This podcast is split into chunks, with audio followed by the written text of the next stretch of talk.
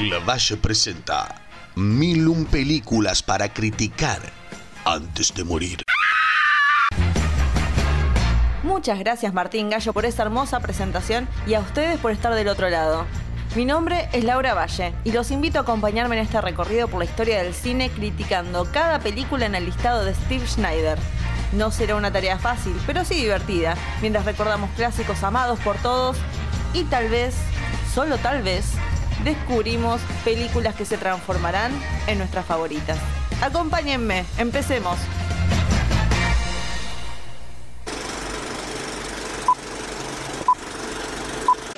I walked by, gave yours a glance. It didn't look right, so I just figured I'd refine it a little. That first paragraph has to have more clarity. The reader's going to understand. You don't mention Colson's name to the third paragraph.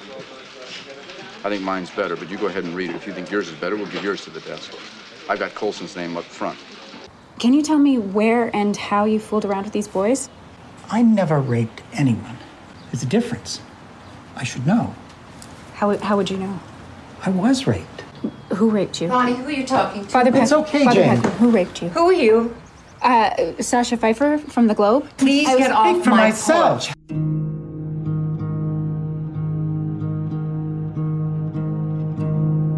Las películas que veremos hoy tienen un promedio de 96% en Rotten Tomatoes, con un crítico diciendo, se enfoca demasiado en mostrar la búsqueda de información, que deja de ser una película interesante. Está bien. Bueno, cada uno con su opinión, obviamente.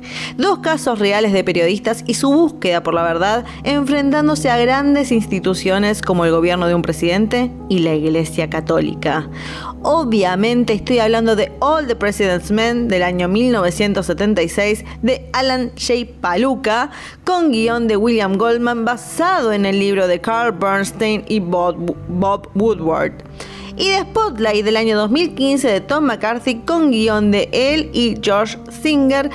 Ambas películas con las actuaciones de Dustin Hoffman, Robert Redford, Jack Warden, Michael Keaton, Rachel McAdams y Mark Ruffalo. El día de hoy vemos dos películas y no porque tengan un director en común, sino una temática que es el periodismo. Y para ser más específica, periodismo de investigación. Además, no es solo que la temática es lo único que las une, sino que están basadas en historias reales y además una sirvió de inspiración para la otra. Ya con saber el año en que se hicieron ambas pueden saber cuál fue la de la inspiración, que es con la que voy a empezar justamente. Siempre quise ver All the President's Men y voy a ser honesta, quería verla más que nada para entender de qué cara, qué carajo había pasado con Watergate, un hecho histórico del cual se han hecho varias películas, pero nunca me quedaba del todo claro bien qué había pasado. Y debo admitir que a mitad de la película frené todo y simplemente lo googleé porque dije, sigo sin entender exactamente qué fue lo que hizo Nixon. Pero bueno, después me quedó muy claro. Y después, eh, llegando al final de la película, un poco que se, se aclarece un poco más. Hay que decir, ya me estoy adelantando, pero tal vez eh, fue una película más para el mercado estadounidense, donde ya todo el mundo estaba podrido del tema y Hubo también mal, culpa mía por ser ignorante, vamos a decir la verdad. Pero levante la mano, ¿quién realmente entendió qué había pasado en Watergate? Había un robo, estaba Nixon metido, no sé. Bueno, ahora sí sé, pero no les voy a decir. Investiguen. La historia comienza directo con, eh, con estos hombres que entran a Watergate a meter micrófonos. Y cómo este grupo de hombres es descubierto e inmediatamente estamos en la editorial donde le asigna la historia a Woodward, porque estos ladrones, entre comillas, tenían billetes consecutivos, algo que llamaba la atención. Con ese solo dato empieza la historia. Y ya el personaje de Bernstein, el periodista, demostrando un poco su personalidad, escucha cómo pasa en esta historia y se mete de por medio para ver de qué están hablando y un poco ya empezar a investigar por su cuenta. Woodward y Bernstein, que son los dos periodistas interpretados por Redford y Dustin Hoffman, son muy diferentes. Uno es más considerado pero inexperto, mientras que el otro solo busca la noticia. Es lo único que le importa y no piensa eh, a quién afecta con lo que dice, qué hace. No, él va más allá de todo porque quiere la noticia. Pero tiene 16 años trabajando y sabe cómo contarlo, sabe cómo redactar. Justamente empieza la relación así porque uno está escribiendo la noticia y el otro es como que se la roba y le empieza a mejorar. Y Redford en vez de ofenderse dice, ah, no, me encanta, me encanta lo que estás haciendo, pero me gustaría que me lo hubieras dicho. Y ahí empiezan a trabajar juntos. En cuanto a empieza a notar que realmente la historia que le dieron, que parece medio una pavada, involucra al gobierno, se forma, como ya les dije, esta especie de sociedad entre ellos de, bueno, vamos a seguir esta noticia. Y hasta los propios editores del, diario no confían de toda la historia, por todo lo que implica cuestionar y acusar a un presidente. Cuando llega al nivel del presidente eh, actual, no un expresidente, que tal vez eso es algo que podemos podemos imaginar que es un poco más fácil o es algo que se acusar a una presidencia anterior es casi eh, algo bastante común, pero en términos de periodismo, acusar a un gobierno en el momento que están gobernando es un poquito más jodido, obviamente. Lo que realmente me fascinó de la película es ver las tácticas para entrevistar a las personas involucradas, esto de para sacarles información, o conseguir que les confirmen que un dato es concreto, de una forma que no involucre a nadie, porque constantemente deben justificar sus corazonadas e intuiciones con hechos o confirmaciones de más de una persona, y lo frustrante y tedioso que puede ser que vos sabés que estás en lo correcto, pero obviamente, y eso habla muy bien, y eso es lo que se quiere mostrar en la película, es esta idea de la información son hechos, la información son datos, una corazonada o una intuición no es noticia, y esta forma de que se las rebuscan constantemente por encontrar a alguien que les corrobore que la noticia es la correcta, que es muy complicado y muy frustrante también de ver que hay una escena en particular donde Dustin Hoffman está al teléfono con alguien y le dice, bueno, voy a contar hasta 10 y si no cortás me estás confirmando eso. Y hace eso y después pasa que la persona había escuchado mal en el teléfono. Bueno, todas esas cosas que vos decís, se pone en riesgo una noticia, se publica algo y las consecuencias de publicar algo que esté mal cómo te perjudican a vos como periodista, es muy fascinante. Ahora en Spotlight la situación es diferente, ya que el equipo directamente, bueno, de eso la película se llama Spotlight por este grupo de investigación que se llama Spotlight, ya está formado como, como este equipo del Boston Globe que tardan meses siguiendo una noticia antes de publicarla. Realmente es, por eso decía, periodismo de investigación. Elegir un tema e ir a fondo para tener la noticia lo más concreta, lo más detallada posible. Y cuando llega un nuevo director al diario, es él quien propone que sigan la noticia de un cardenal que sabía de los abusos de un cura. Ahora, aunque no el de President's Men muestre la persecución a los periodistas del gobierno, de cómo los empiezan a escuchar a ellos con micrófonos y demás, creo que Spotlight se enfatiza mucho en eso de lo que es un pueblo muy católico y el poder de la iglesia dentro de él y la presión que tienen estos periodistas por seguir una historia que puede ir en contra de lo que cree todo el pueblo así como el conflicto de los propios periodistas, bueno, eh, como Sasha, por ejemplo, pensando en su abuela, en cómo esto le va a afectar porque ella es muy católica, y Matt, que tiene un cura viviendo solo en las cuadras de su casa y toda la persecuta que se hace con este cura. Los vemos buscando información de diferentes ángulos, recorriendo a, recurriendo a víctimas, curas y un abogado, así como también la importancia de valorar tener toda la información y priorizar eso sobre la primicia. Hay una parte donde tienen información y es la idea de vamos a publicarlo ahora antes que lo hagan los demás y no. El personaje de Michael Keaton agarra y dice vamos a seguir investigando, que también es algo tan, tan frustrante como lo de All the President's Men, de esta idea de tengo que largar esta información, pero lo más importante es hacerlo bien.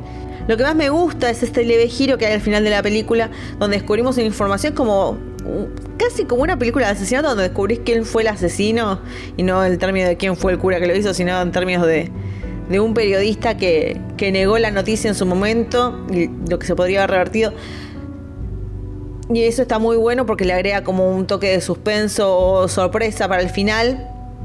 Pero también es algo muy potente porque a diferencia de lo de Watergate, Watergate se resolvió, salió Nixon de la presidencia y demás, pero el tema de los abusos en la iglesia sigue pasando y lo más potente es ver al final de la película, te ponen el listado de todos los curas pedófilos que están todavía trabajando en los lugares donde están trabajando, es muy fuerte y la cantidad que debe haber más, por eso Spotlight es una película más de la época en el hecho de que sigue pasando y gracias a estos periodistas, bueno, se pudo enfatizar la situación, pero es, un mal superior a, cualquier película que no.